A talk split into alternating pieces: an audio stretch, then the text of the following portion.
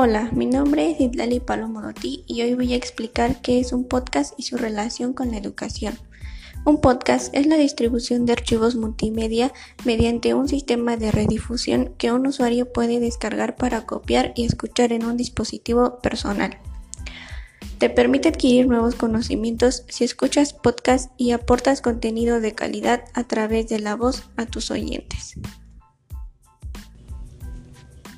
El uso del podcast en la educación promueve el desarrollo de habilidades verbales. Se pueden grabar instrucciones o un tema en específico. Su objetivo es que tenga claridad y entendimiento para así trabajar con ello y poder discutirlo después.